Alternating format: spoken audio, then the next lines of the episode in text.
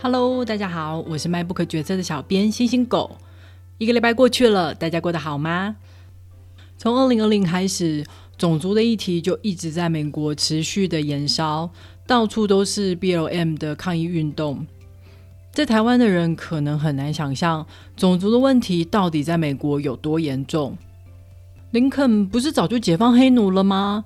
在南北战争之后，也通过了宪法第十四修正案。规定所有公民的生命、自由与财产都受到宪法的保护，州政府不能透过其他立法来剥夺这些权利。一百五十年都过去了，那现在黑人到底在抗议什么呢？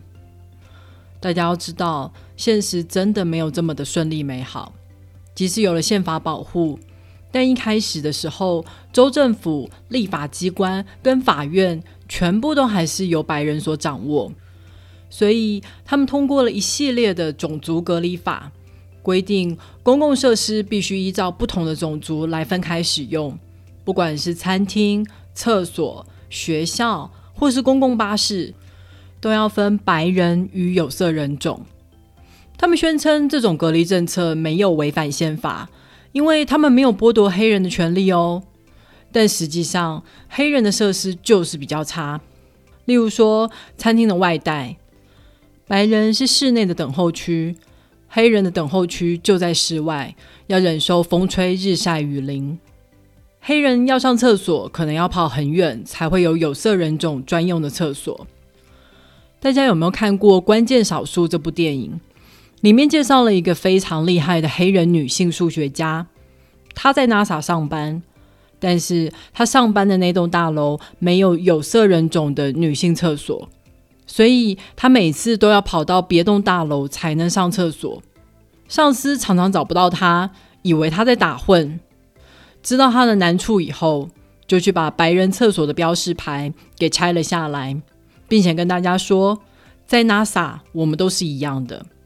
电影里面也有说到，很多的黑人社区连高中、大学都没有，以至于很多黑人即使想继续上学都没有办法。之前我去阿肯色州小盐城旅行的时候，就有去参观小盐城高中。它在黑人的民权运动里面非常的重要。当时最高法院已经判决学校不可以有隔离政策，也不可以拒绝有色人种入学。所以那时候有九个学生打算进入小盐城高中就读，但是。当时州政府派出了国民军挡在学校门口，不让他们进去。这件事情一直上升到总统的阶级，直到总统派出了联邦军队来保护学生，他们才成功的进入学校就读。结果后来州政府就把小盐城高中给关闭了，一副就是你要我收黑人学生，我就关闭学校，一个学生都不收，你能拿我怎么办的态度。那时候已经是一九五七年了，距离解放黑奴一百年都过去了，黑人都还没有办法好好的去上学，所以大家可以想象的出来，种族议题在美国有多么的根深蒂固了吧？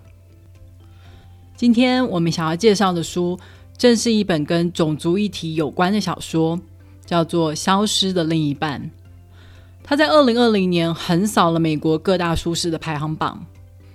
现在就让我们来听听看作者是怎么讲这个故事的吧。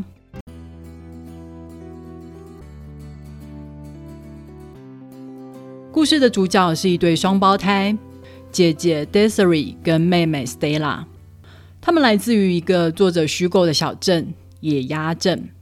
这个镇几代以来全部都致力于肤色漂白，也就是说，他们会努力寻找更白的混血儿来结婚。好生出更白的下一代。他们所定义的完美，就是越像白人越好。到了双胞胎这一代的时候，他们从外表上已经跟白人没有什么差别了。他们的皮肤白皙，满头金发。但只要知道他们是来自野鸭镇，所有的人都知道他们是有色人种，因为在种族隔离的一九四零年代。白人跟黑人所使用的空间是严格区分开来的，不管是餐厅、厕所、学校、社区，全都不一样。双胞胎的爸爸雷丁，他死于一场悲剧，嗯，或者说是两场。某天夜里，一群白人冲到家里来，把雷丁重重的摔在地上，并把他的手指一根一根踩断，还对他开了四枪。两个双胞胎躲在衣柜里面，眼睁睁的看着爸爸倒在地上，却连叫都不敢叫。爸爸没有死。但三天以后，同一群白人又冲进医院，找到了爸爸。这次，他们直接对着他的头开了两枪。这群白人声称，雷丁给一名白人女性写了一些下流的字眼，但事实上，爸爸根本就不识字。那是一个私刑三 K 党横行的年代，没有白人需要为了一名黑人的死付出代价。葬礼上面，双胞胎问妈妈。爸爸到底做错了什么？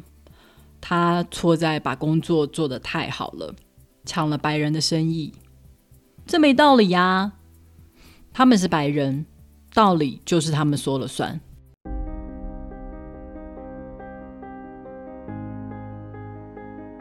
姐姐 Desiree 从小就想离开野鸭镇，但彻底执行的却是妹妹 Stella。她不仅离开了野鸭镇。还彻底抛下了黑人身份。她发现假装白人其实并不难，难的是一开始说服自己与白人没有什么两样。大城市的人根本没有听过野鸭镇，所以不会知道那是有色人种住的小镇。一开始，Stella 只是没有主动说明，后来他开始为自己编造一个家人全亡的身世。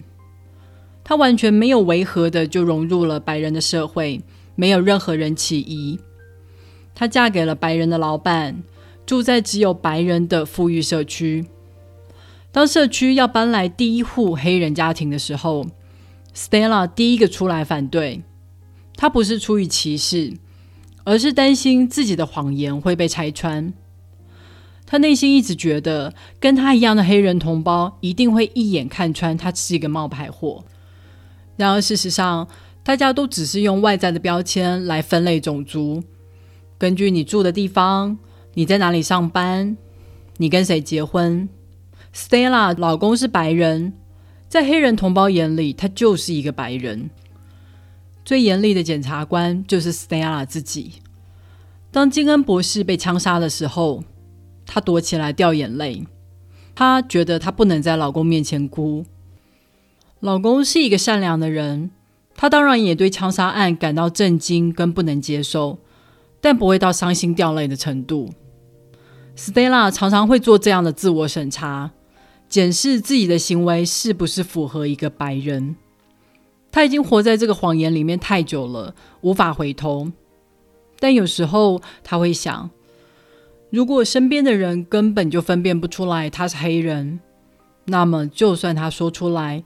又会改变什么呢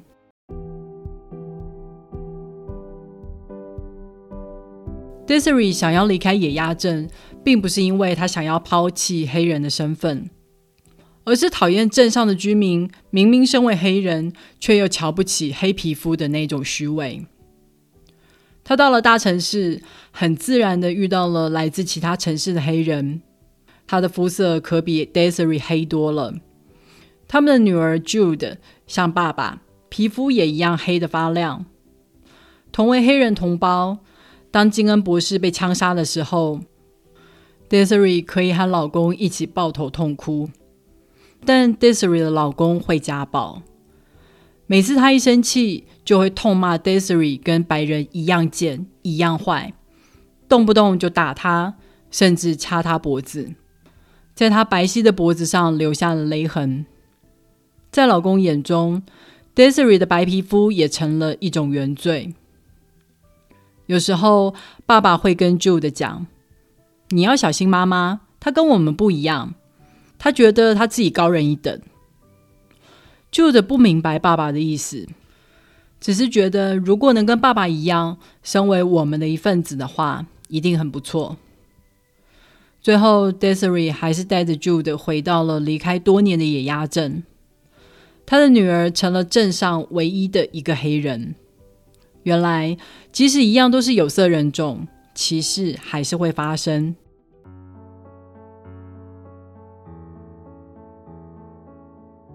Jude 在镇上被歧视惯了，所以当他到了洛杉矶读大学的时候，第一次在舞会上被人搭讪，而且还是一个很好看的帅哥，他简直觉得不可思议。帅哥叫做 Reese，但其实他的本名是 Terry。他为了要动变性手术，所以逃离了家乡。在野鸭镇，定义一个人的关键只有肤色，但在洛杉矶。肤色只是众多因素中的其中一个。在这座大城市里面，有人想要变性，有人不想要变性，想当变装皇后；有人想要追求男女都有一样的权利，女生也可以投票，可以工作，可以享有同样的酬劳。在身份认同的这条路上。每一个人都有可能因为不同的原因，觉得自己低人一等，受到歧视。当 Jude 为自己黑的发亮的肤色感到发愁，觉得帅哥 Reese 不可能会喜欢自己的时候，Reese 也觉得，如果跟 Jude 坦白自己的真实性别的话，Jude 一定会离自己而去。就算都是白人好了，来自南方中的白人也可能觉得自卑。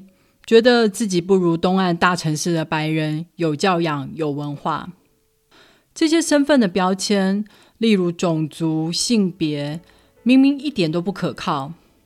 皮肤白皙的人可能是有色人种，打扮的婀娜多姿的女人可能实际上是个男性。同样种族结婚也不代表一定会比较幸福。为什么我们还是要用这些标签来为人们分类？这些分类真的有意义吗？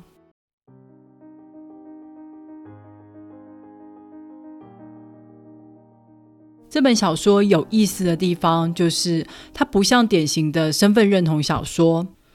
很多这类型假扮的小说，最后的结局都会很惨，似乎是在暗示，如果你抛弃了你的原生身份，最后就会遭到报应。但 Stella 一直到最后都没有被人拆穿，也没有自爆，他最终真的活成了一个白人。在种族认同上，我们或许可以说他选择了逃避，但在女性权利上，他却勇敢的争取。在当了几十年的家庭主妇以后，他选择回学校读他最爱的数学，还一路读到了博士。即使教职的收入远远比不上老公，但她非常认真看待自己的工作。一开始，Stella 她会下定决心离开野鸭镇的关键，正是因为不能够继续上学。即使她成绩再好，最后的出路还是去有钱人家打扫洗衣，时不时的还要被男主人性骚扰一下。她一点都不想要这样的人生。如果说要摆脱这样的命运，必须要抛弃一部分的自己，Stella 愿意做出这个选择。当然，她牺牲极大，她再也不能见家人，而且常常要跟最亲近的人说谎。但她也得到了安全，再也不会有人半夜冲进她家开枪杀人，还有继续读书的机会。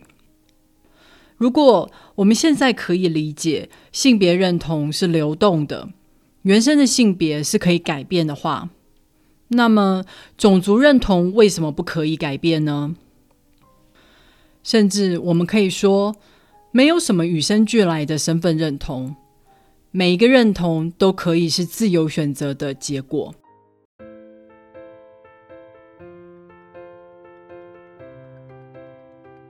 好了。《消失的另一半》这本书就介绍到这里了。在书里面，《消失的另一半》虽然指的是双胞胎，但套用在我们身上，也可以是指我们每一个人在追求身份认同或是抵抗歧视的时候，可能丧失的一部分的自我。台湾很幸运的，没有什么严重的种族问题，但我们有其他的冲突，像是国家认同。有的人会隐藏自己的出身，宣称自己就是一个中国人，比别人还优先做自我审查，时不时的都要检视自己的行为有没有符合做一个中国人的期待。其实跟 Stella 有点像，对吧？看完这本小说以后，我觉得我好像渐渐能够理解这些人。也许国族认同到最后也会是一个选择，只要这些人不要把他们的选择套用在所有人身上就好了。就像 Desiree，他也做出了跟 Stella 不同的选择，不是吗？如果你喜欢这本小说的话，别忘了透过 MyBook 决策的导购链接来购买这本书哦。网址是 triple w 点 mybook 点 tw。也别忘了去 Apple Podcast、Spotify、First Story 跟 YouTube 上面订阅 MyBook 决策。你的订阅跟留言就是对我最好的动力。那么，我们就下个礼拜再会喽，拜拜。